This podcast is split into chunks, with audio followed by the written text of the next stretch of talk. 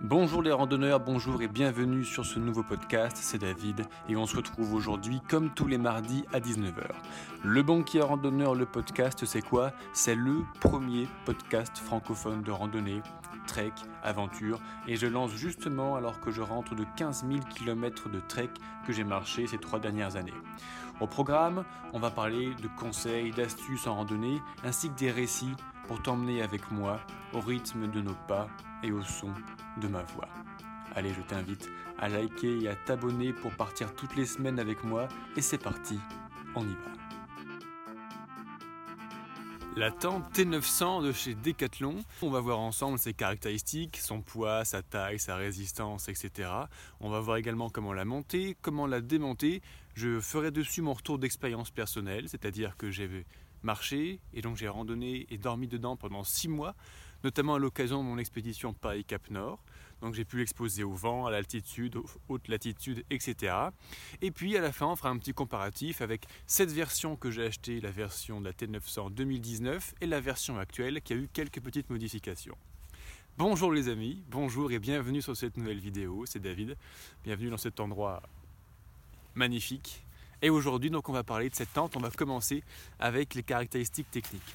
Alors, la T900, de chez Decathlon, qui est de marque Fort Class, hein, qui est une marque en fait du, de, Decathlon, et eh bien, euh, elle fait 1300 grammes pour une place. Decathlon l'a construite sur plusieurs, euh, sur plusieurs tailles, évidemment. Moi, je pars en trek seul, donc j'ai acheté la une place et elle pèse 1300 grammes. 1300 grammes pour une personne, c'est encore un petit peu lourd en poids, mais on commence à rentrer dans quelque chose d'acceptable, on va dire. Pour comparaison, les tentes de trek ultra light, qu'on va trouver sur le marché, elles vont avoir un poids par personne de à partir de 750, 800, 850 grammes pour une personne. Alors, eh, ça veut dire que c'est beaucoup plus léger. Par contre, deuxième caractéristique de cette tente, ça va être son prix. Elle coûte 130 euros, là où une tente ultra light, sans citer les marques dont je viens de parler, eh bien, elles vont très vite coûter vers 300, 350, 400, 450 euros.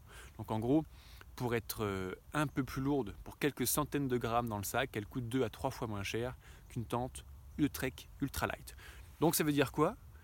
Ça veut dire que c'est le meilleur rapport qualité-prix du marché que j'ai trouvé concrètement concernant la tente de trek une place.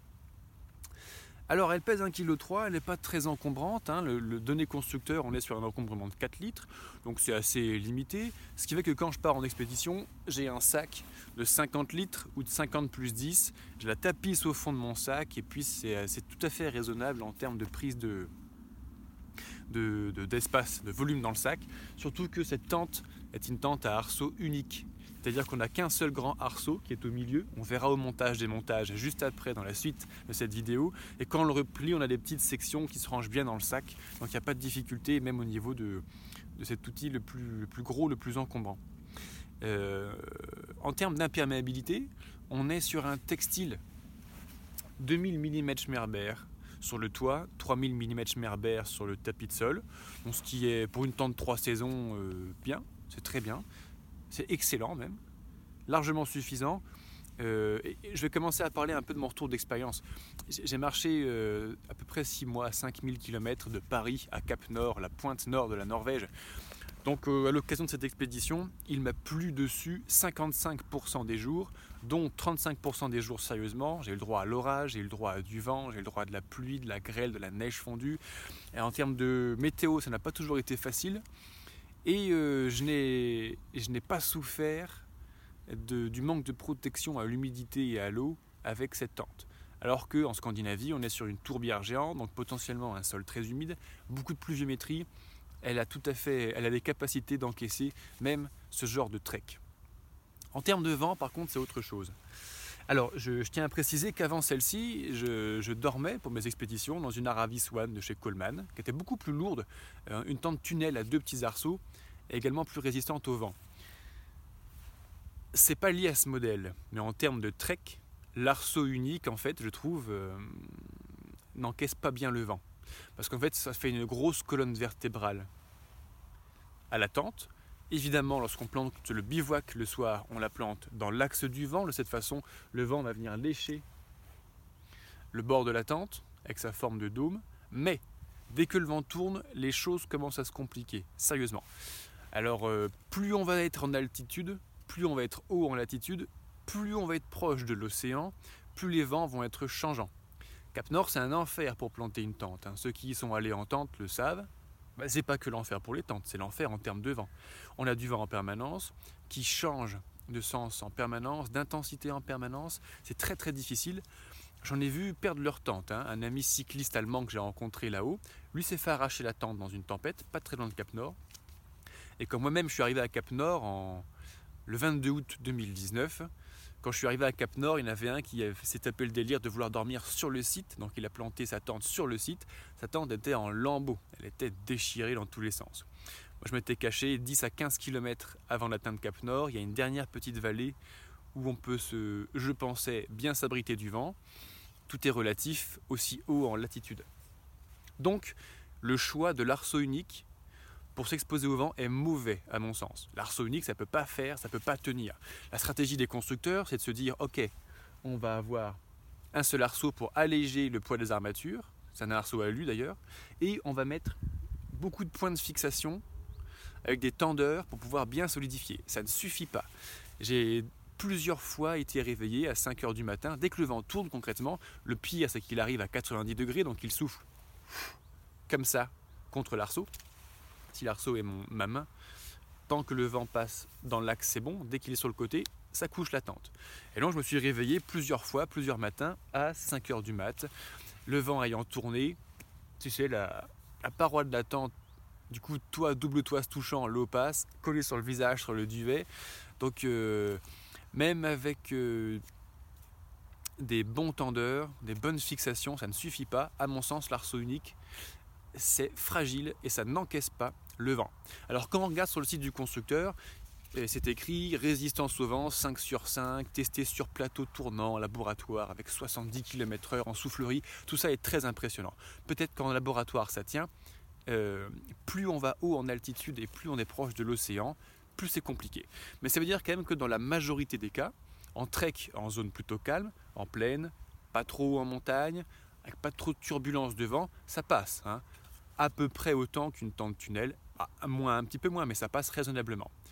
Quand on augmente l'exposition au vent, au changement de vent, ça passe plus. Donc pour moi concrètement, hein, on a parlé du gros avantage de la T900, qui est son rapport qualité-prix, le meilleur du marché à ce jour, à mon sens. Son gros défaut, c'est le vent. Et je pense que ce n'est pas lié au modèle, je pense que c'est lié à la structure à arceau unique. Concrètement, en termes d'habitabilité, alors ces dimensions, on regardera peut-être un petit peu le plan ensemble. Elle fait 2,10 euh, m de long, la chambre habitée fait 60 de large et la chambre habitée, le total fait 95 cm de haut. Donc les constructeurs se basent sur les statistiques démographiques pour que un randonneur, une randonneuse de taille moyenne soit à l'aise dedans. C'est-à-dire qu'un randonneur de taille moyenne peut tenir en position de tailleur comme je suis à l'intérieur de la tente. Ça veut dire que quand on arrive au bivouac le soir, qu'il y a du gros temps, qu'on mange à l'intérieur, ça passe. Pas de chance pour moi, je mesure 1m91, ça ne passe pas. Ma tête touche, donc c'est pas bon. Je pense que jusqu'à 1m85, cette tente est appropriée pour manger à l'intérieur en tailleur. 60 cm de large, c'est une largeur d'épaule, pas plus. L'espace à l'intérieur est petit. Et à partir d'une certaine taille, je pense qu'à partir d'un mètre 75, on ne peut pas rentrer son sac à l'intérieur. Par contre, il y a une abside sur le côté pour ranger son sac sur un tapis de sol, à l'abri de l'humidité et du vent. On verra ça ensemble quand on ira visiter la tente à l'intérieur. En termes de facilité de montage, moi je la trouve euh, très bien cette tente. Elle est facile à monter, facile à démonter et elle a une possibilité, en fait, elle est en trois morceaux et pas en deux. Elle est en trois morceaux. Il y a le toit, le double toit et le tapis de sol. Alors la tente est livrée avec le tapis de sol et le toit qui sont clipsés ensemble. C'est déclipsable. Ceux qui connaissent le trek avec du gros temps commencent à voir là où je veux en venir. C'est-à-dire que quand il pleut, on peut d'abord monter le double toit, se foutre à l'intérieur à l'abri de la pluie et du vent, et monter le toit à l'intérieur. Et l'inverse pour le démontage, le matin, quand on démonte par pluie, on peut démonter le toit au sec à l'intérieur, puis on démonte l'armature pour ranger le tapis de sol et le double toit qui sera mouillé. Donc il y a cette option de montage-démontage sous pluie que je trouve vraiment très appréciable. Et puis enfin, euh, oui, les petites caractéristiques qui vont changer. Ah non, non, non, une dernière chose, pardon. La ventilation, la ventilation est insuffisante. Alors c'est un gros sueur qui te le dit. J'ai un métabolisme très rapide, j'ai toujours trop chaud, je sue beaucoup. Euh, je, ne suis pas à l'aise dans la majorité des tentes. Tu mets un tissu 2000 mm Merber, mal aéré, je n'en peux plus. Les seules aérations qu'il y a, c'est l'espace qu'il y a entre le sol et le double toit espace qui est assez important, mais insuffisant pour proprement aérer, et des petites poches d'aération qui sont sur le dessus. À mon sens, c'est insuffisant, mais concrètement, pas beaucoup plus qu'une tente de, de cette même catégorie, on va dire. L'astuce, pour ceux qui ont trop chaud comme moi, j'ouvre la porte du double toit. De cette façon, la porte en mèche en moustiquaire du toit qui est à l'intérieur, elle aère suffisamment. D'ailleurs, le, toit est très bien aéré. Hein. C'est le double toit qui fait ces sensations d'étouffement. Ce qui fait que lorsque l'on dort à la belle étoile, on peut presque dormir à la belle étoile en fait, sans le double toit, quand on est sûr à 100% qu'il n'y aura pas de précipitation. Là, c'est très agréable, elle est très aérée. J'ai fait ça dans le sud de la France, par exemple. C'était tout à fait jouable, bien sûr.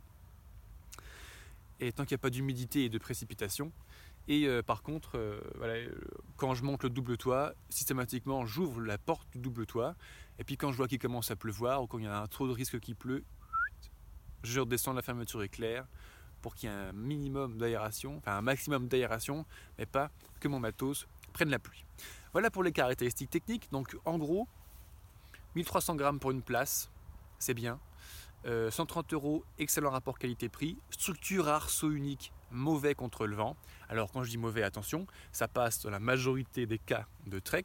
Plus on monte en altitude, plus on monte en latitude vers le Grand Nord, plus on est proche de l'océan, plus c'est compliqué. Et typiquement la Scandinavie, au nord, près de Cap Nord, ça a été très compliqué pour moi. Mais elle a survécu quand même. Par habitabilité, pour quelqu'un d'un mètre 85, on peut tenir en tailleur à l'intérieur. Attention, le sac ne tiendra pas dans, le toit. Il y a par contre une abside pour le maintenir au sec, à l'intérieur. L'abside est prévue pour un sac, je pense, de 40-50 litres, 50 plus 10, mais pas plus. Pas plus. Allez, c'est parti, maintenant on va faire une petite session montage, démontage. C'est parti, on y va. Pour voir en vidéo comment faire pour monter et démonter la T900, rendez-vous sur ma chaîne YouTube David Blondeau pour pouvoir voir la vidéo en entière et avoir visuellement ce que ça représente. A tout de suite. J'espère que tu as pris autant de plaisir à écouter ce podcast que j'en ai eu à le faire. Maintenant, je t'invite à le liker et à t'abonner pour repartir avec moi mardi prochain à 19h sur Le Banquier Randonneur, le podcast. Pour plus d'infos sur tout ce qu'on a vu aujourd'hui, tu trouveras tout ce qu'il faut dans la description ou sur le site lebanquierrandonneur.fr.